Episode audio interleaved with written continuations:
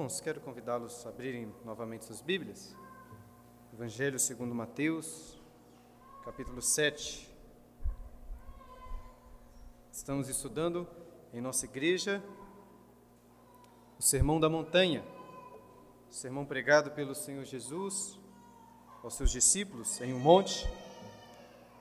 E hoje iremos estudar o terceiro capítulo desta, deste sermão, o capítulo de número 7 do Evangelho segundo Mateus dos versículos de número 1 ao 6.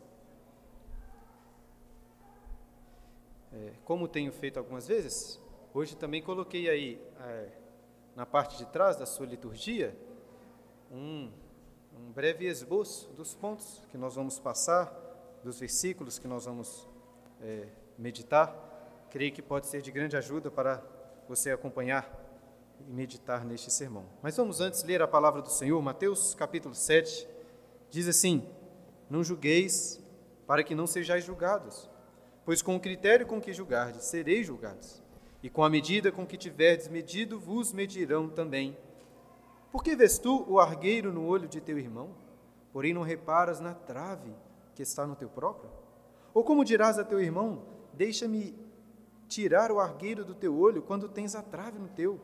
Hipócrita, tira primeiro a trave do teu olho, e então verás claramente para tirar o argueiro do olho de teu irmão.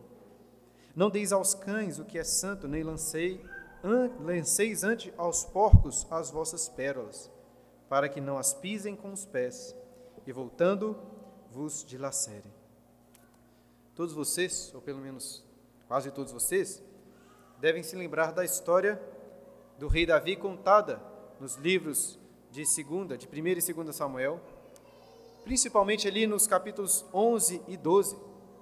A Bíblia diz, no capítulo 11, que no tempo em que os reis costumavam sair para a guerra, o rei Davi estava dormindo em seu palácio.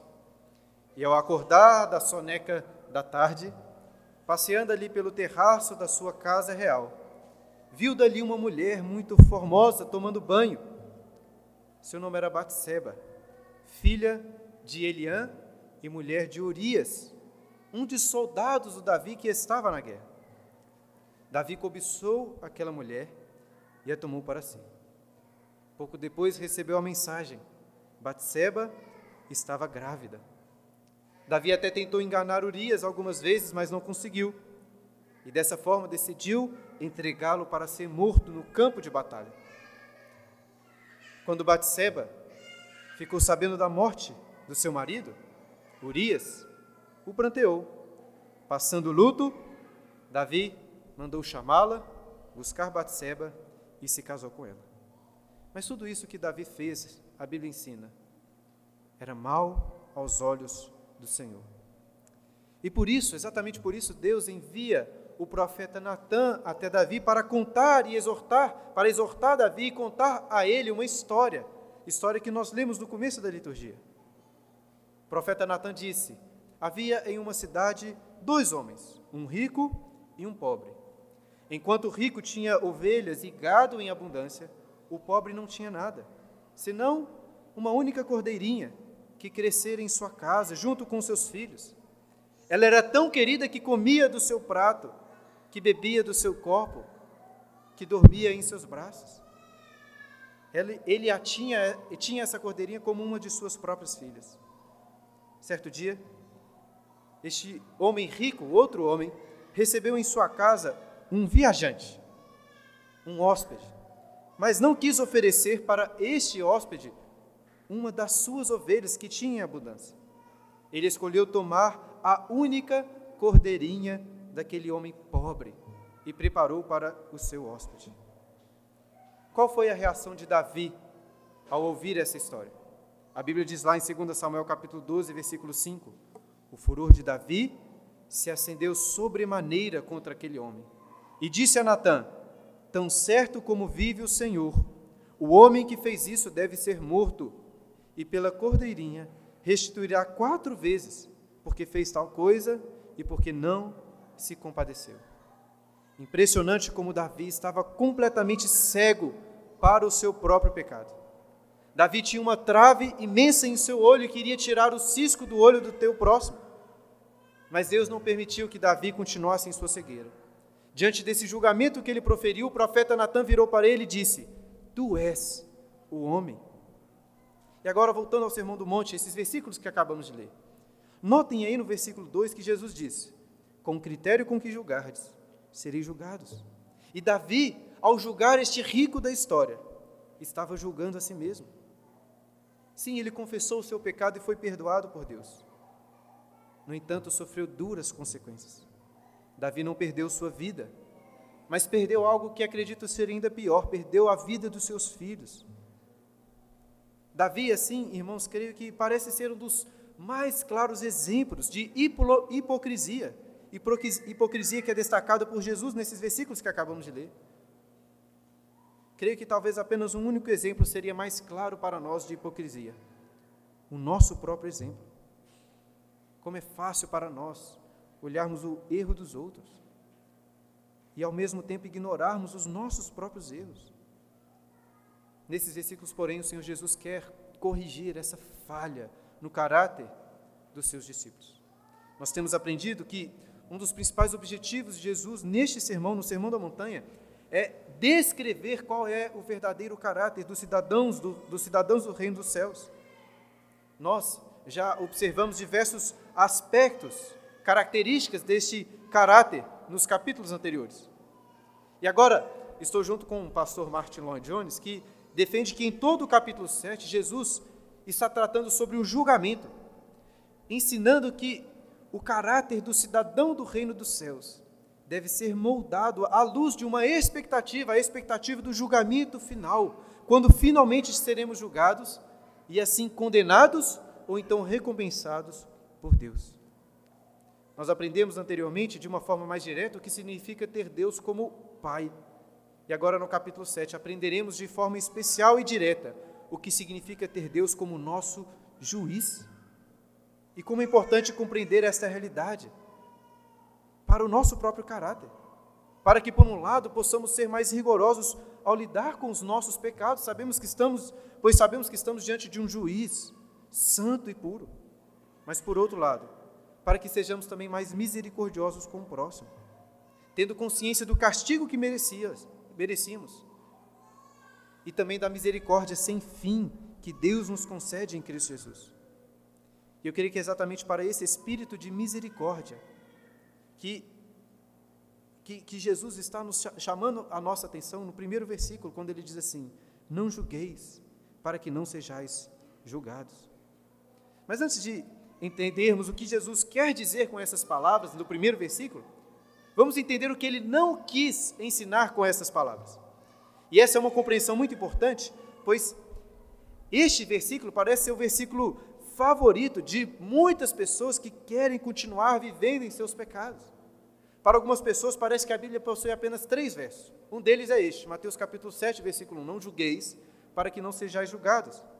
Outro, João capítulo 8, versículo 7, aquele que dentre vós estiver sem pecado, seja o primeiro que lhe atire a pedra. E o terceiro, 1 João capítulo 4, versículo 16, Deus é amor. Ou seja, não me julgue, não me condene, não atire a primeira pedra, porque Deus é amor. Mas será, irmãos, que Jesus está proibindo aqui absolutamente qualquer tipo de juízo? Como se nunca pudéssemos ter uma opinião sobre aquilo que é certo, aquilo que é errado?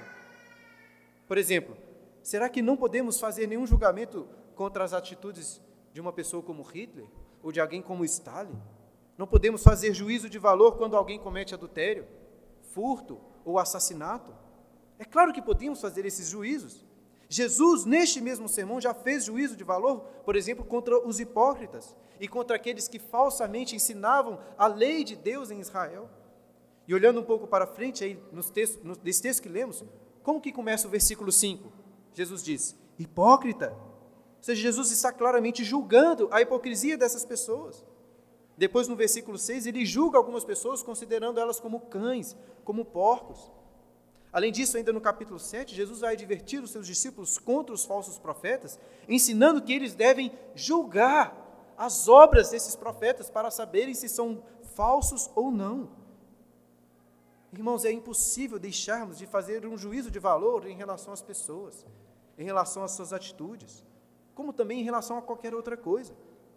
Naturalmente fazemos críticas, não apenas a pessoas, não apenas a atitudes, mas também fazemos críticas, críticas, críticas de filmes que assistimos, de um livro, de uma obra de arte, de uma arquitetura, até de um prato de comida, de um jogador de futebol, fazemos críticas constantemente sobre todas as coisas. Jesus não está aqui proibindo qualquer tipo de juízo.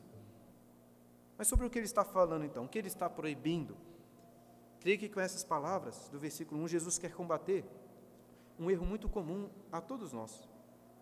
O fato de que, assim como Davi, somos muito suscetíveis a sermos rígidos, criteriosos no julgamento com o próximo, mas brandos no julgamento próprio, dos nossos próprios erros. Olhamos para o pecado dos outros como que através de um microscópio, avaliando ali cada detalhe, enquanto olhamos para nós mesmos apenas de longe, talvez como de um telescópio. Talvez algumas pessoas na igreja achem que o seu espírito extremamente crítico e detalhista é um dom do Espírito Santo, mas Jesus não concorda com isso. Jesus não quer que os seus discípulos sejam pessoas com corações inclinados a estar sempre julgando, censurando as pessoas sempre procurando e identificando falhas. Ele quer que sejam pessoas humildes, pacientes e misericordiosas com o próximo. O apóstolo Pedro disse, 1 Pedro capítulo 4, versículo 8, que o amor cobre multidão de pecados. Eu creio que é sobre esse amor que Jesus está falando. É claro, não iremos ignorar o erro dos outros, mas devemos cobri-lo com amor, com graça e com perdão. E por que Jesus ensina? Não julgueis. Olha o que ele diz ainda na continuação do versículo 1. Não julgueis para quê? Para que não sejais julgados. Aquelas pessoas que são muito críticas, julgando todas as coisas, acabam se colocando em uma situação, uma posição extremamente vulnerável. Pois naturalmente todos os outros irão querer perceber qualquer errinho que essa pessoa cometer e julgá-los com muito, com muito rigor. Imagine, por exemplo, uma pessoa extremamente crítica, rigorosa com atrasos chegando atrasado em um compromisso. Acho que chega até a dar um prazer em nossa alma de ver uma pessoa assim chegando atrasada, caindo no erro que ela tanto critica.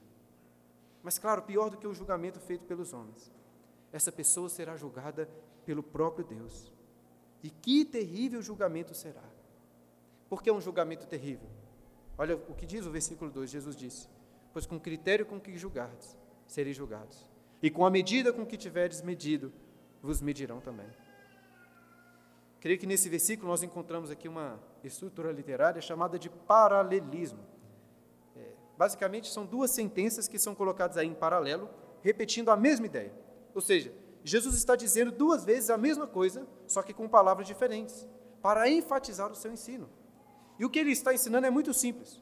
O critério, ou a medida com que você usar para julgar outra pessoa, será também o critério e medida usado contra você, para você ser julgado. E por que isso é tão terrível para um discípulo do Senhor Jesus? Pensa só, irmãos.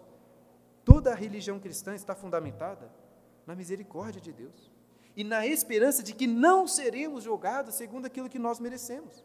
De outra forma, estaríamos completamente condenados ao inferno por causa dos nossos pecados.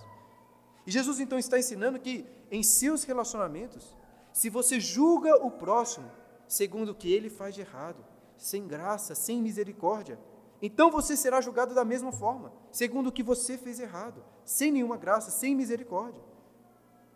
Creio que talvez a aplicação mais prática deste princípio é aquilo que Jesus já disse no capítulo 6, versículo 15, quando estava ensinando sobre oração e disse: Se porém não perdoardes os homens as suas ofensas, tampouco vosso Pai vos perdoará as vossas ofensas. Ou então, como disse Tiago, capítulo 2, versículo 13, porque o juízo é sem misericórdia para com aquele que não usou de misericórdia. Portanto, se você quer julgar e tratar as pessoas, o próximo, segundo o que elas fizeram de errado, não espere outra coisa, a não ser ser julgado, ser tratado exatamente da mesma maneira por Deus. Agora, isso significa que se você for misericordioso com o próximo, você irá então merecer a misericórdia e o perdão de Deus? Será que Deus vai olhar para você e pensar assim: nossa, como essa pessoa é graciosa, bondosa? E já que ele é assim, eu também irei ser gracioso com ele. Será que é isso? Claro que não. A misericórdia, por definição, não pode ser merecida. Não perdoamos para merecermos o perdão de Deus, a ordem aí é inversa. Por que fomos perdoados? Por que Deus foi misericordioso? E por que Ele nos julga não segundo o que nós merecemos? Então, consequentemente, iremos ser misericordiosos, iremos perdoar e não julgar o próximo segundo aquilo que ele merece. Sendo assim, irmãos, em primeiro lugar, devemos pensar naquilo que Deus fez em nosso favor e tratar o próximo segundo este mesmo padrão de misericórdia. Mas eu gostaria também de convidá-los a pensar, não apenas sobre o julgamento de Deus ou como Deus o julga, mas como você gostaria que as pessoas julgassem suas atitudes. Tente imaginar uma situação em que você esteja sendo acusado de ter cometido um pecado e que as pessoas aqui da igreja sejam cientes daquilo que aconteceu. O que, quer que, o que você quer que aconteça em uma situação dessa? Naturalmente, você gostaria que as pessoas não ficassem conversando entre elas sobre o que você fez. Você também gostaria que elas o ouvissem, dessem a chance de se explicar melhor, que olhassem por todos os lados, que concedessem o benefício da dúvida para aquilo que você fez, que não sejam tão rápidos também em acreditar naquilo que estão dizendo sobre você, e principalmente, que ainda que você, de fato, tenha cometido um erro grave, ainda que você esteja em pecado, que as pessoas não deixem de amá-lo, que elas não deixem de tratá-lo com misericórdia. Eu tenho certeza que é assim que você gostaria de ser tratado, portanto, trate da mesma forma o seu irmão. Lembre-se que da mesma maneira que você julgar o próximo, julgar o seu irmão, você será julgado. É isso que Jesus está ensinando. E depois de apresentar esse princípio nos primeiros dois versículos, Jesus coloca para nós um exemplo, um exemplo prático, utilizando aí nos versículos 3 a 5 de uma analogia que claramente é hiperbólica, exagerada, e pelo menos em minha, em minha opinião, uma, uma analogia muito engraçada. Olha o que Jesus diz aí nos versículos 3 a 5. Por que vês tu o argueiro no olho de teu irmão, porém não reparas na trave que está no teu próprio? Ou como dirás a teu irmão: Deixa-me tirar o argueiro do teu olho, quando tens a trave no teu? Hipócrita! Tira primeiro a trave de teu olho, então verás claramente para tirar o argueiro do olho de teu irmão. Jesus era um carpinteiro, a Bíblia nos ensina isso. E, a, e essa analogia que ele está usando aqui parece estar relacionada a essa profissão. Tente imaginar a, a seguinte situação: você está lá cortando alguma madeira, e por uma fatalidade assim muito estranha, você tropeça de tal forma que uma grande trave de madeira enfi, é, seja enfiada em seu próprio olho. E durante esse processo calamitoso, aconteceu também que um pequeno argueiro, argueiro é um pequeno grão de qualquer coisa, no caso aqui, um, pense num pequeno grão de madeira, um pequeno grãozinho de madeira, um cisco, entrou no olho do seu amigo que estava ali junto com você. Eu sei, irmãos, que um cisco pode incomodar muito. Um cisco é extremamente desagradável. Mas imagine essa situação. Você tem uma tora de madeira no seu olho, enfiada em seu olho. Mas você está preocupado em ajudar o seu amigo, tirar o cisco do olho dele, dizendo talvez algo assim: meu amigo, você precisa de cuidar do seu olho. Está começando a ficar vermelho. Pode ser prejudicial para a sua vida, enquanto você tem uma trave em seu próprio olho. Talvez você até não ache tão engraçado essa situação. E de fato não é tão engraçado, irmãos, quando percebemos que Jesus está falando aqui sobre a nossa hipocrisia, sobre aquilo que nós fazemos. Olhando atentamente para esses versículos, creio que Jesus apresenta aí dois erros que cometemos. O primeiro é o de reparar o problema do outro, sem atentar para o nosso próprio erro. É o que ele diz aí no versículo 3. Porque vês tu o argueiro no olho do teu irmão, porém não reparas na trave que está no teu próprio. Agora, um segundo erro apresentado por Jesus é o de querer resolver o problema do outro, sem antes resolver o seu próprio problema, que ele diz aí nos versículos 4 e 5. Ou como dirás a teu irmão, deixe-me tirar o argueiro do teu olho quando tens a trave no teu? Hipócrita, tira primeiro a trave do teu olho e então verás claramente para tirar o argueiro do olho do teu irmão. Não é errado você querer tirar o argueiro, né, o cisco do olho do seu irmão, ajudando em suas dificuldades. Mas para fazer isso, obviamente, você precisa de tirar a trave do seu próprio olho. Ou seja, examinar a si mesmo, reconhecer a sua indignidade, retirar do seu olho a trave da justiça própria. E assim, pela graça de Deus, ajudar o seu irmão em sua dificuldade. Creio que este é o ensino, irmãos, e para que o entendimento desse ensino de Jesus, esses primeiros cinco versículos, seja bem absorvido em nossos corações. Eu gostaria de apresentar aqui algumas maneiras de como colocar este princípio, esse, esses princípios em prática. Em primeiro lugar, devemos julgar a nós mesmos, não ao próximo. Profeta Jeremias, lá no livro de Lamentações, ele levantou o seguinte questionamento: Por que, pois, se queixa o homem vivente? Por que se queixa o homem vivente?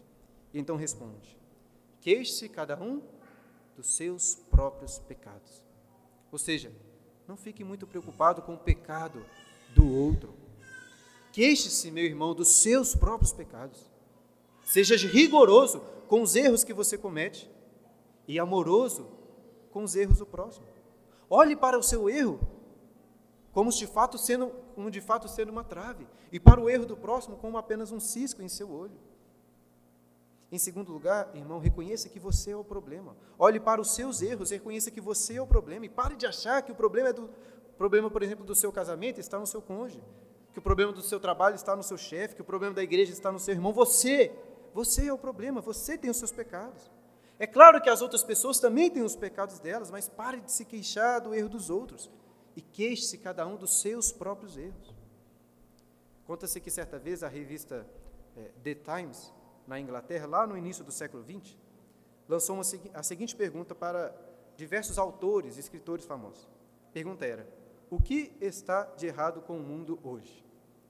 O escritor inglês G.K. Chesterton respondeu a essa revista com a seguinte carta. A pergunta é: O que há de errado com o mundo? Chesterton escreveu uma carta para a revista respondendo assim: Prezado Senhor, eu sou. Assinado G. K. Chesterton. Ocupe seu tempo, irmão, julgando os seus próprios erros. Faça isso e tenho certeza que sobrará muito pouco tempo para julgar o erro do seu próximo. Em terceiro lugar, seja paciente, seja misericordioso.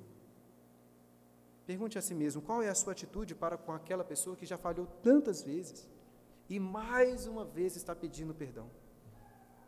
Agora compare a sua atitude com a atitude de Deus para com você. Para com você que diariamente precisa pedir perdão ao Senhor. Seja paciente e misericordioso quando alguém pecar contra você. Em quarto lugar, retire a trave da justiça própria. Uma das maiores e mais claras traves em nossos olhos é essa, a trave da justiça própria. Você olha para o pecado de alguém e talvez não tenha realmente cometido um pecado como o dele, tão grave como o dele. No entanto, você se esquece que as Escrituras ensinam que não há um justo, nem um justo sequer. Meu irmão, se você, ao reparar o pecado de uma pessoa, faz em um espírito de justiça própria, como se você fosse melhor do que ele, mais santo do que ele, saiba, tenha certeza, que ainda que você não tenha cometido um pecado como o dele, o seu pecado de justiça própria é ainda pior é ainda maior. E assim, em quinto lugar, reconheça a sua hipocrisia. É muito comum pessoas dizerem e criticarem a igreja porque a igreja está repleta de hipócritas.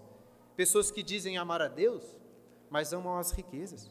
Pessoas que ensinam que adultério é errado, mas cometem adultério.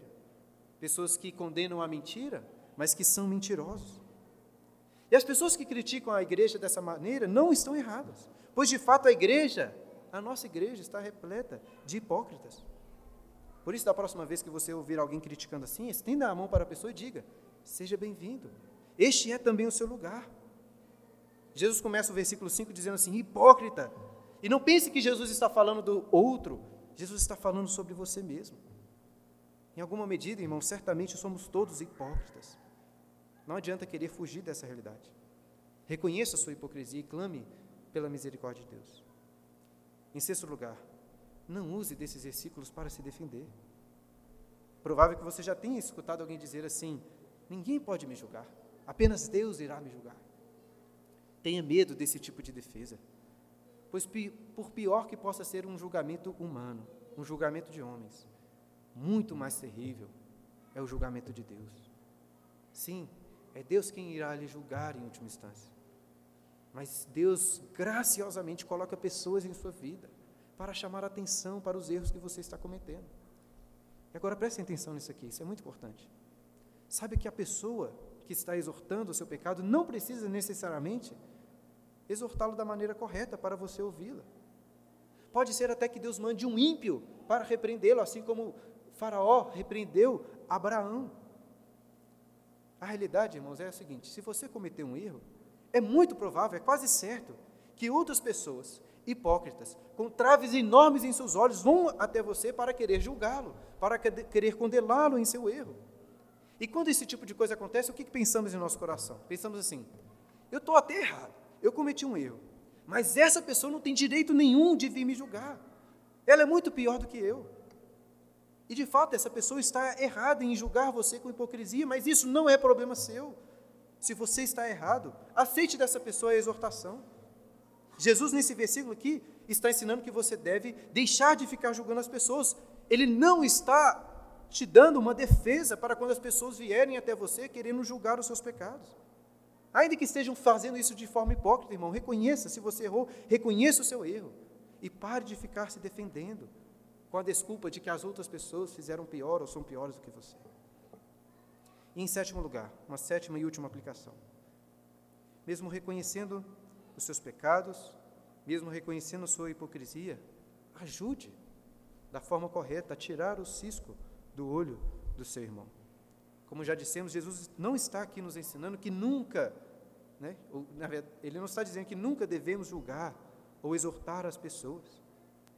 Tanto é assim que ele diz aí no versículo 5, olha só, tire primeiro a trave do teu olho, e então verás claramente para tirar o argueiro do olho do teu irmão. Ou seja, você pode fazer isso e retirar a trave do seu olho, começa em reconhecer que você tinha uma trave em seu olho.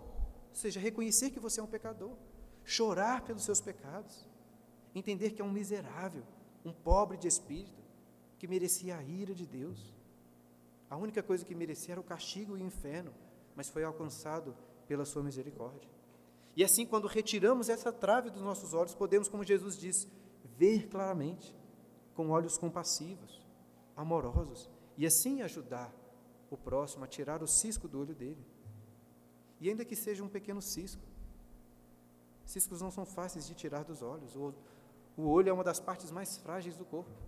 Tanto é assim que só de você chegar perto, querer encostar nele, ele se fecha. Para tirar um cisco é necessário delicadeza, cuidado. Então, trate assim as exortações, o cuidado com o próximo. Deixe-me dar algumas instruções sobre como fazer isso. Em primeiro lugar, chore pelo pecado do seu irmão também. Você deve se compadecer dele e também sofrer pelo nome de Deus que está sendo desonrado. E também pelas terríveis consequências do pecado na vida de uma pessoa. Também julgue essa pessoa de acordo com a lei de Deus, de acordo com aquilo que claramente está revelado nas Escrituras. Estou falando isso porque é muito comum julgarmos as pessoas por opiniões, pouco fundamentadas biblicamente, apenas por costumes, ficamos julgando, ficamos julgando as pessoas. Não julgue também segundo a aparência. Tenha cautela. Não seja precipitado. Olhe por todos os ângulos quando uma pessoa cometer um erro. Sempre dê a ela o benefício da dúvida. Meu irmão, não fique também comentando sobre o pecado, sobre os erros das pessoas. Isso é fofoca, isso é maledicência. E seja também sempre disposto a perdoar qualquer que tenha sido o pecado cometido. E saiba, aqui está uma sabedoria difícil, mas muito importante. Saiba quando que por amor, com graça e misericórdia, você deverá agir de uma forma mais severa. Em Mateus no capítulo 18 e também lá em 1 Coríntios no capítulo 5, vemos claros exemplos de pessoas que estavam no meio da igreja com pecados contumazes, em rebeldia, e que precisavam, além de uma exortação amorosa, da disciplina amorosa por parte da igreja. Então, clame a Deus para que o ajude a entender esses princípios, colocá-los todos em prática. E agora eu quero convidá-los a lermos o versículo 6.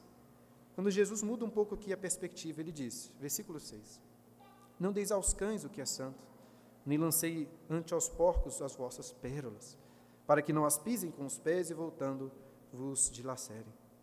Ao sermos exortados nos versículos anteriores a não julgarmos o próximo, podemos cair no risco de é, cair em outro erro, nos tornando assim pessoas muito simplórias, sem discernimento, que às vezes parece ver só coisas boas e positivas no mundo.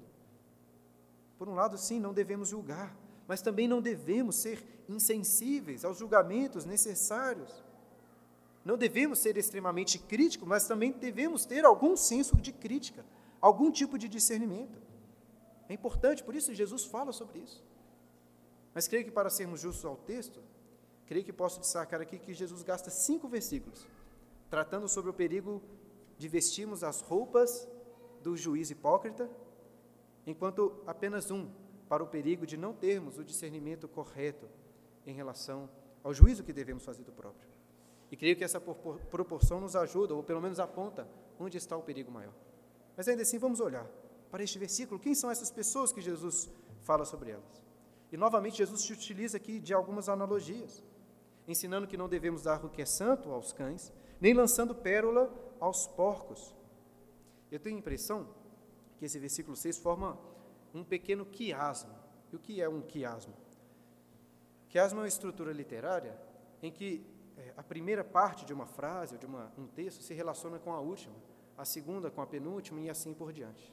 Creio que aqui temos um pequeno quiasmo, quiasmo, de forma que o significado do texto é, olha aí para o versículo 6, não deis aos cães o que é santo, no começo do versículo 6, para que, você olha agora para o final, para que não aconteça deles voltarem e vos dilacerarem.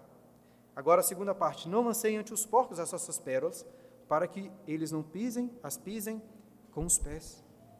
Vamos tentar compreender melhor essa, essa analogia. As pérolas, claramente, aqui estão relacionadas em paralelo com aquilo que é santo.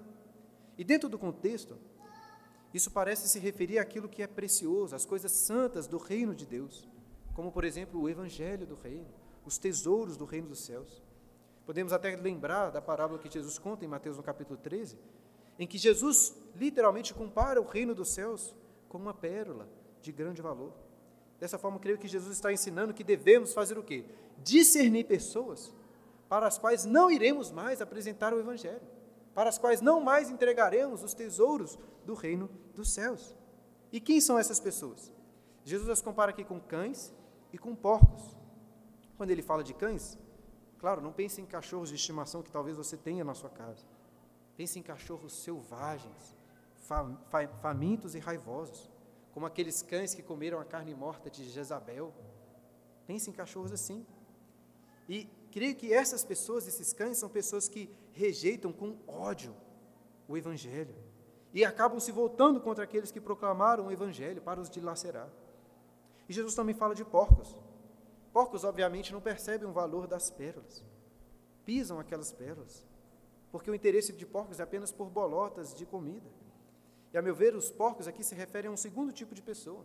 Jesus está se referindo àquela pessoa que ouve as boas novas do Evangelho, mas é incapaz de perceber a sua preciosidade, preferindo as bolotas podres de comida que este mundo pode oferecer. Ou seja, enquanto os cães são aqueles que se iram contra o Evangelho, os porcos são os que desprezam, que não veem valor nos tesouros do reino dos céus. Mas por que precisamos de fazer esse discernimento, irmãos? Jesus não disse que os seus discípulos deveriam pregar o evangelho a toda criatura? A Bíblia também nos ensina que a pregação sempre cumpre o propósito santo de Deus, mesmo até quando o evangelho não é acompanhado, não é recebido por fé. Ela sempre cumpre o seu papel, a pregação. Então, por que Jesus parece estar aqui nos ensinando que devemos deixar de pregar o evangelho para algumas pessoas? Eu creio que o próprio Senhor Jesus explica ou coloca na prática esse ensinamento quando envia os seus discípulos para pregarem nas cidades. Lemos isso lá em Mateus, no capítulo 10. Quando Jesus, ensinando seus discípulos, lista para eles ali diversas orientações sobre como deveriam agir neste trabalho de pregação do Evangelho do Reino. E uma das instruções que Jesus disse, lá em Mateus capítulo 10, versículo 12, é a seguinte: Ao entrares na casa, saudai-a. Se com efeito a casa for digna, venha sobre ela a vossa paz.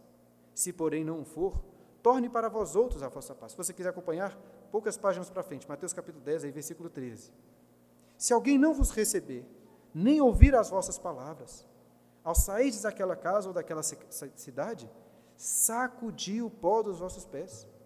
Em verdade vos digo que menos rigor haverá para Sodoma e Gomorra no dia do juízo do que para aquela cidade. Eis que eu vos envio como ovelhas para o meio de lobos. Sede, portanto, prudentes como as serpentes e simples como as pombas.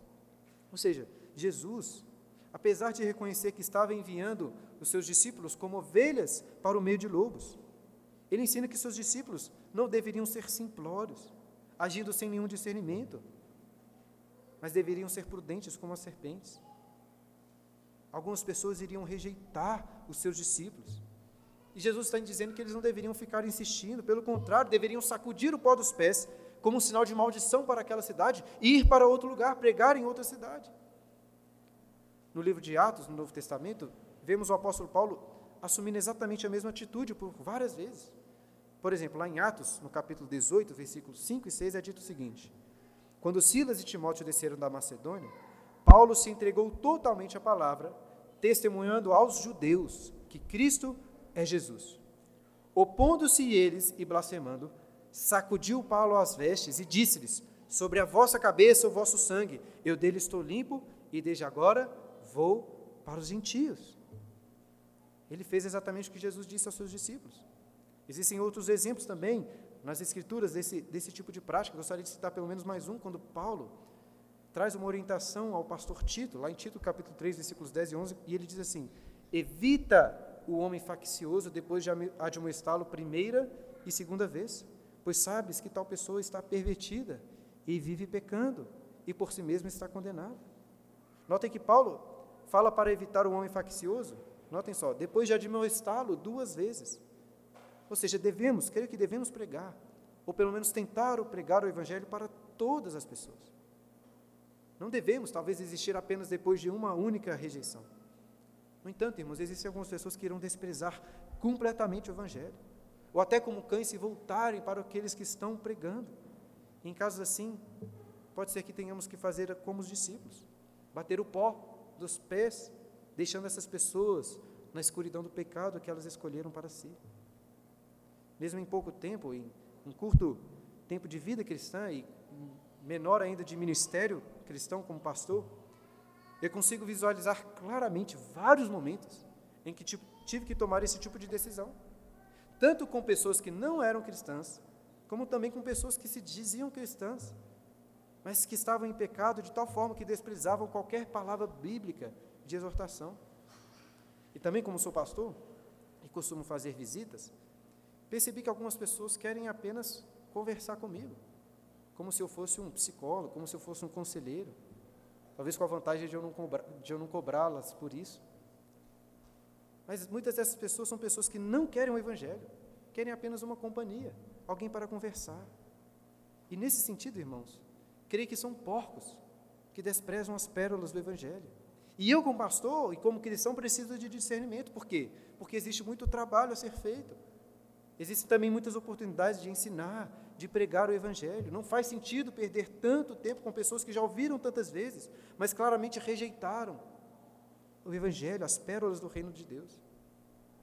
E assim eu creio que, em resumo, é aquilo que Jesus está nos ensinando nesse versículo, é assim que ele se aplica nas nossas vidas. No entanto, irmãos, confesso que meditando nesse versículo, percebi que esse ensino de Jesus parece não ser muito importante para nós hoje cheguei a essa conclusão. Até, como disse aqui, em alguns casos iremos aplicar este versículo, este princípio do versículo 6. Mas, entre aspas, aqui jogando limpo com os irmãos. Estou falando aqui da nossa própria igreja.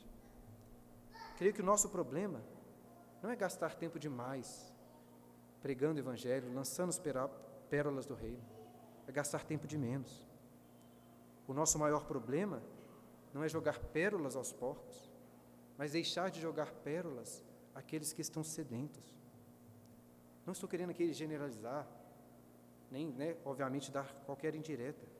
Eu estou diretamente exortando a nossa igreja, pois tenho a impressão que temos pregado o Evangelho menos, ou até muito menos, do que deveríamos pregar.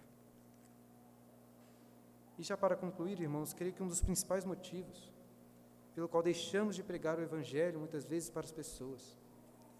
É o fato de que não estamos realmente empolgados, maravilhados contentes e alegres com as boas novas da salvação que Jesus nos oferece. E assim gostaria de concluir lembrando, lembrando os irmãos daquilo que nós cremos. Por natureza, irmãos, somos todos porcos que desprezam as pérolas. Somos cães que odeiam, que são inimigos daquilo que é santo.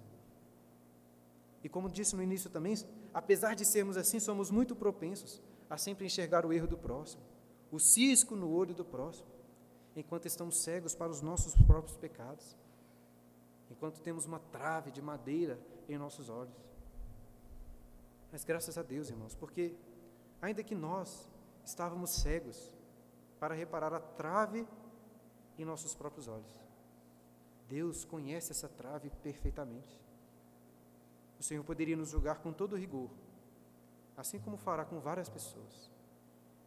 No entanto, nós que somos seus filhos, podemos dizer: Ele nos amou, ainda quando éramos porcos, cães, pecadores e inimigos de Deus.